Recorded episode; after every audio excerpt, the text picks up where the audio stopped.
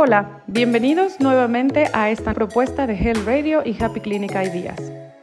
Una serie de episodios en donde buscamos llevar temas relacionados a la salud que no solemos conversar públicamente y que son muy importantes para estar informados. Estas series están dirigidas tanto a profesionales de salud como a todos nosotros, porque cuidar nuestra salud es tarea de todos.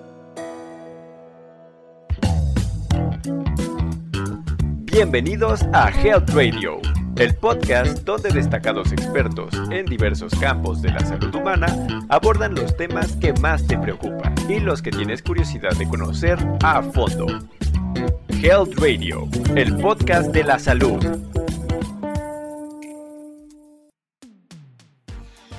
Somos Jimena Hernández, médico de profesión, y Cintia Sarmiento, ingeniera especialista en calidad.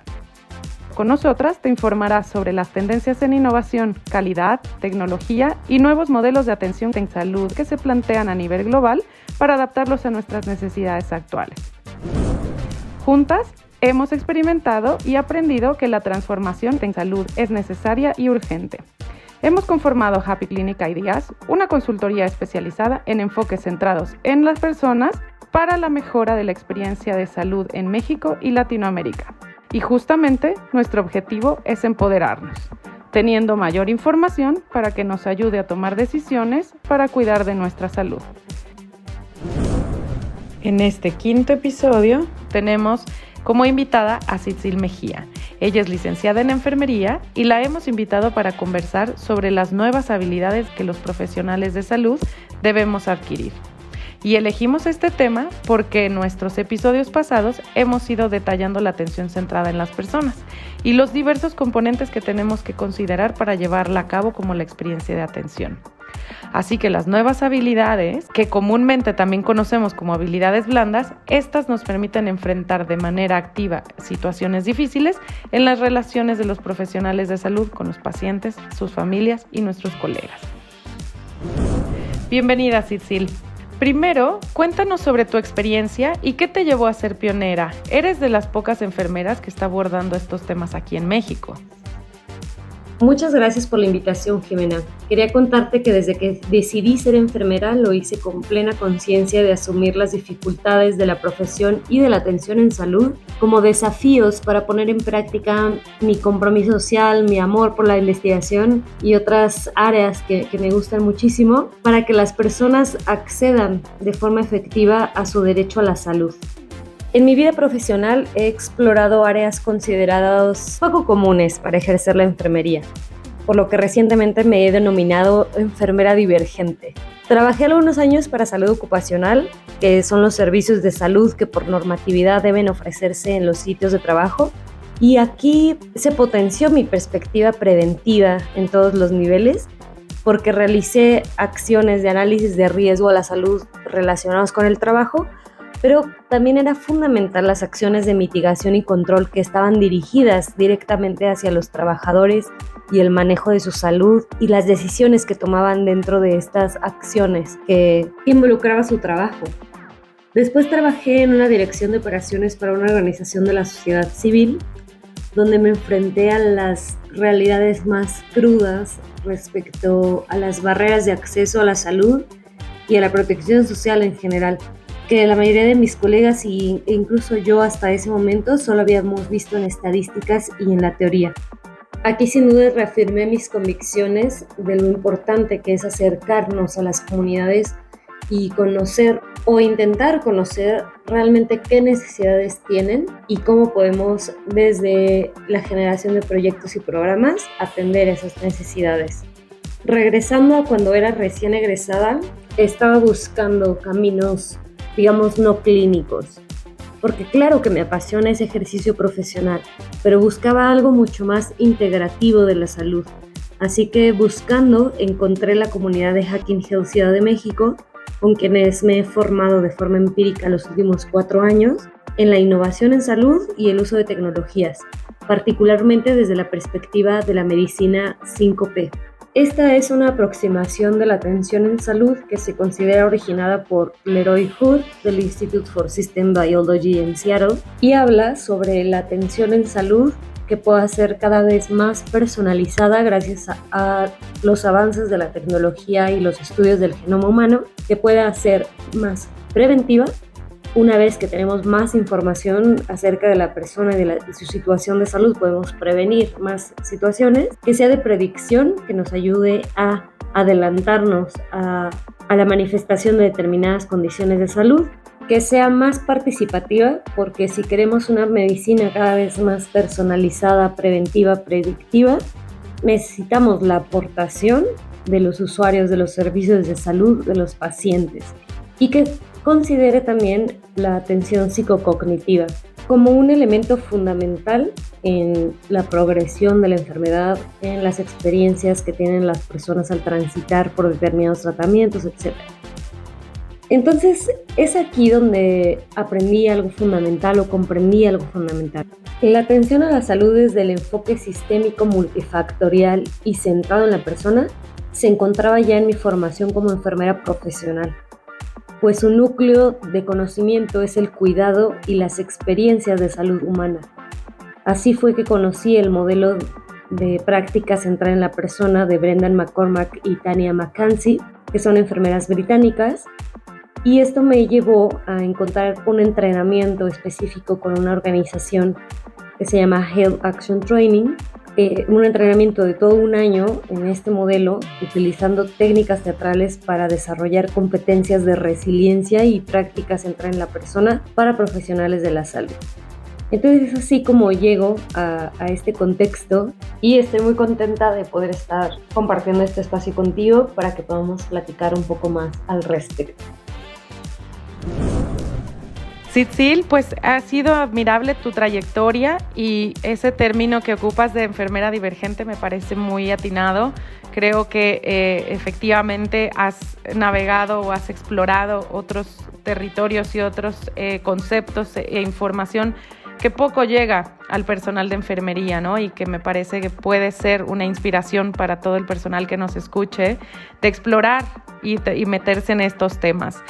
Ahora nos gustaría que me cuentes en la relación de los profesionales de salud con sus pacientes, con las familias y colegas, cómo es hoy y cómo está cambiando este paradigma.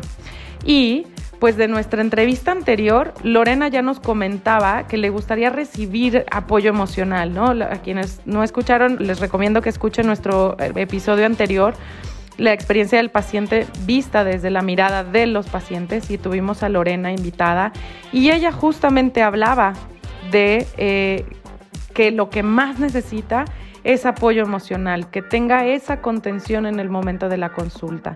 Así que cuéntanos, Isil. La relación entre los equipos multidisciplinarios en salud sigue siendo un reto bajo problemáticas, digamos, complejas como son las jerarquías estrictas e incluso violentas entre sus miembros. Se reconoce que entre los profesionales de la salud existe un gran número de síndrome de burnout, fatiga por empatía, abuso de sustancias e incluso suicidio. Esto es un reflejo de que el sistema de salud no está cuidando a su personal y mucho está relacionado con las relaciones interpersonales y de comunicación que tenemos con nuestro equipo. Por otro lado, la relación terapéutica entre profesionales de la salud y pacientes, aunque ha sido estudiada desde diferentes perspectivas, en la práctica pareciera que a veces está como dada por sentada. O sea que no requiere mayores competencias más que la voluntad del profesional y el conocimiento clínico para resolver las problemáticas que se le presentan. Afortunadamente, por diversas transformaciones sociales como la digitalización y las demandas de los pacientes, la atención en salud finalmente está volteando a ver la importancia de estas relaciones interpersonales como un eje de la calidad de los servicios y seguridad del paciente.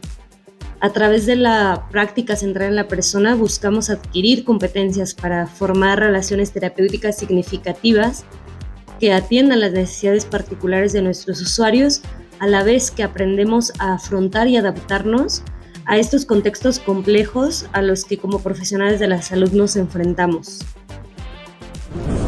Sitzil, qué interesante. Ahora nos puedes contar más sobre las habilidades blandas y cómo nos beneficiamos los profesionales de salud al adquirir estas habilidades. porque como mencionaste, no necesariamente son habilidades inertes del profesional de salud. Exacto, las habilidades blandas en los profesionales de la salud parece que están implícitas. Permea esta creencia de que somos médicas, enfermeras, fisioterapeutas, porque somos excelentes personas y queremos ayudar a otros. Desde hace tiempo he cuestionado esta romantización de nuestra característica como persona dentro del ejercicio profesional porque no solo pone en riesgo nuestro bienestar al normalizar el estrés, las cargas de trabajo excesivas o el famoso te vuelves inmune al dolor o sufrimiento de otros como algo positivo o necesario para, para ejercer. También es momento de que hablemos cómo esta perspectiva nos pone en riesgo, pone en riesgo nuestra seguridad como pacientes porque nos posiciona como entes pasivos ante la experiencia de nuestras experiencias de salud de nuestro cuerpo, de nuestra vida. Entonces las habilidades y competencias blandas, que también conocemos como soft skills, son rasgos de la persona, rasgos del carácter de la persona y competencias interpersonales que caracterizan la forma de interactuar y relacionarse de una persona con otras personas. Entonces, algunos ejemplos son la comunicación efectiva, que seguramente han escuchado porque se encuentra dentro de las metas internacionales de seguridad del paciente. Sin embargo, a veces se nos olvida qué significa esto de la comunicación efectiva. En términos de las soft skills, tiene que ver con saber elegir las palabras para comunicarnos con otros, elegir los momentos para comunicarnos con otros y ser cada vez más asertivos en cómo comunicarnos con otros. En un ejemplo dentro de los equipos de salud es en qué momento solicito cierta información o doy ciertas indicaciones a mis equipos de trabajo, a mis equipos multidisciplinarios. Eh, por otro lado, la escucha activa, que también es muy recurrente dentro del sector salud, tiene que ver con estar presente con la persona con la que estás interactuando. En el caso de los pacientes, muchas veces pasa que estamos ahí y estamos, pareciera, solo atendiendo a la forma en la que se expresa el paciente, ¿no? Incluso hay muchos chistes y memes acerca de que las personas no tienen competencias de hablar de su propia salud. Y eso para mí es muy grave, pero podemos hablarlo en otro momento. Eh, lo interesante sería que así como prestamos atención a esos detalles, prestar atención en que dentro de ese discurso, dentro de esa expresión de lo que me duele, de lo que he sentido, de cómo he evolucionado, también hay una hay un diálogo respecto a las necesidades que está presentando esa persona, porque muchas veces las necesidades no son físicas, no son clínicas. Entonces será importante escuchar activamente, estar presente con el otro y entonces identificar realmente qué necesidades en ese momento presente está teniendo la persona. Por otro lado, tenemos la identificación propia y en el otro de las emociones. Qué importante sería para los equipos de urgencias que tuvieran mayores competencias para identificar cuando una persona está teniendo un escalamiento de la ira, por ejemplo, que pasa mucho, sobre todo, sobre todo en emergencias, en urgencias, pero en realidad pasa puede pasar en cualquier momento cuando las personas reciben determinada información de su salud o de sus familiares. Entonces, qué importante sería contar con un entrenamiento que nos ayude a identificar estas situaciones en la atención en salud identificar nuestras emociones y ayudar a otros a identificar sus emociones. Generaríamos un contexto de entrega de los servicios de salud mucho más asertivo e incluso mucho más seguro para todos y todas. De la pandemia, por ejemplo, experimentamos mucha violencia hacia los profesionales de salud por ser profesionales de salud y, qué importante sería poder intervenir en, estas, en este escalamiento de la ira, en una desbordamiento de emociones por determinadas eh, circunstancias dentro de la atención en salud. Entonces, identificar las emociones es una de las habilidades blandas como más transversales a, lo humano. Y por último, quería comentarte eh, que estas habilidades y competencias blandas también nos ayudan a mejorar el manejo de situaciones complejas dentro de salud, ¿no? Como es un poco lo que te decía, enfrentarnos a diferentes expresiones de las emociones de los pacientes, de sus familiares, o también lo realmente difícil que puede ser entregar malas noticias a, a nuestros usuarios, como puede ser el diagnóstico de enfermedades crónicas o de etapas terminales de determinadas condiciones de salud, la comunicación del fallecimiento de familiares y, y un sinfín ¿no? de comunicación que puede llegar a ser muy compleja dependiendo qué tantas habilidades interpersonales tengamos. Entonces, entrenarnos y adquirir mm, mayores y mejores competencias y habilidades puede tener este doble beneficio de brindar una atención más humana, más cercana e incluso más precisa y también beneficiar el autocuidado entre el personal de salud y los equipos multidisciplinarios. Estoy convencida de que mm, los profesionales de la salud en términos generales tenemos un buen entrenamiento clínico, un buen entrenamiento acerca de resolver las situaciones de salud, de tratar las enfermedades y ahora creo que lo más justo, lo más sensato e incluso necesario sería adquirir otras competencias para tratar a las personas. En enfermería tenemos un dicho que dice que puede haber enfermedades intratables, incurables, pero nunca habrá personas incuidables. Y al final del día esto es el cuidado, el conjunto de herramientas y conocimiento científico disciplinar que nos ayude a acercarnos a la experiencia humana de salud. Súper interesante, totalmente necesario, justo y sensato como lo has dicho. Y ahora nos puedes compartir algunas opciones para la gente que nos escucha, para todos estos profesionales y personas que también le puedan decir a sus, a sus profesionales de salud, a sus enfermeras, a sus médicos, qué opciones em, tienen para formarse en estas nuevas habilidades. Es, digamos, interesante que en el mercado de la educación continua para los profesionales de la salud en México encontramos una oferta infinita sobre formación clínica técnica y muy poca para entrenar habilidades blandas y competencias humanas para nuestro ejercicio profesional. Entonces quiero destacar que hay una diferencia entre el, entre el conocimiento técnico y el conocimiento, digamos, de las habilidades blandas.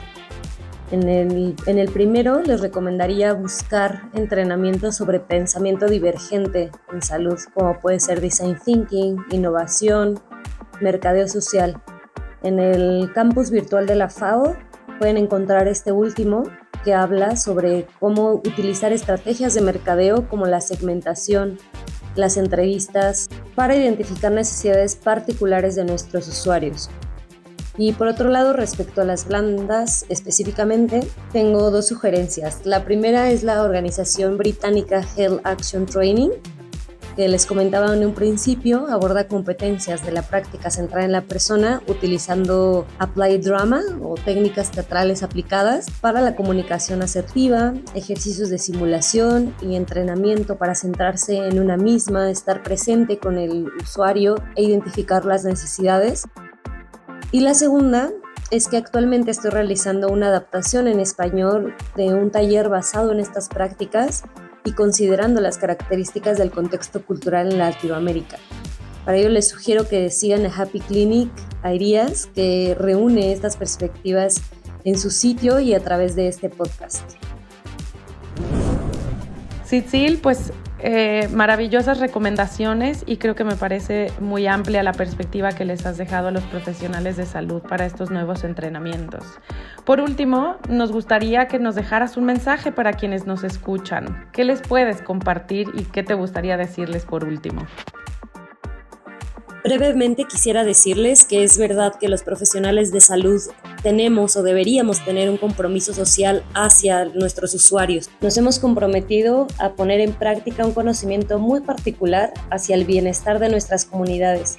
Y por ello es primordial que reconozcamos que somos personas, que somos humanos, que no somos máquinas que arreglan a otras máquinas. Y en ese sentido, la práctica centrada en la persona puede proporcionarnos herramientas para ofrecer servicios eficaces sin perder de vista nuestro propio bienestar. Por ello me parece muy valioso el trabajo que está haciendo Happy Clinic Ideas al hablar de estos temas Em, entonces, muchas gracias Jimena por la invitación y les deseo muchísimo éxito en sus proyectos. Muchas gracias Itzil por acompañarnos en este episodio. Ha sido muy interesante todo lo que nos has compartido y eh, enhorabuena por tu gran experiencia y por toda la transformación que propones.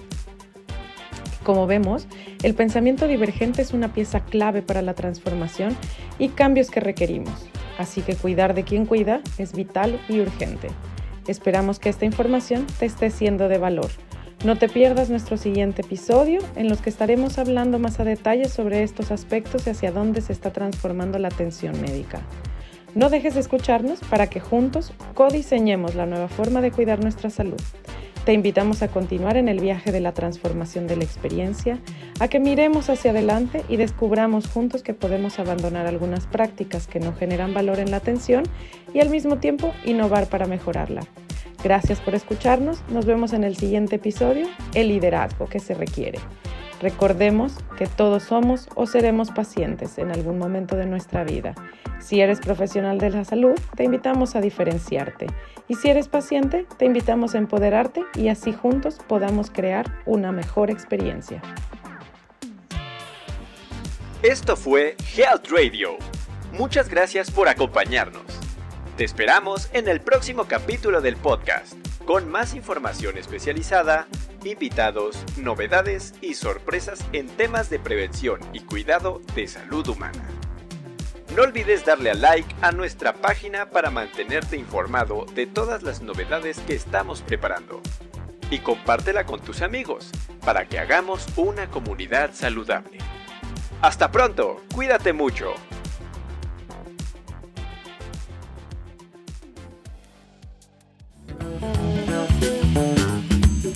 Health Radio, el podcast de la salud.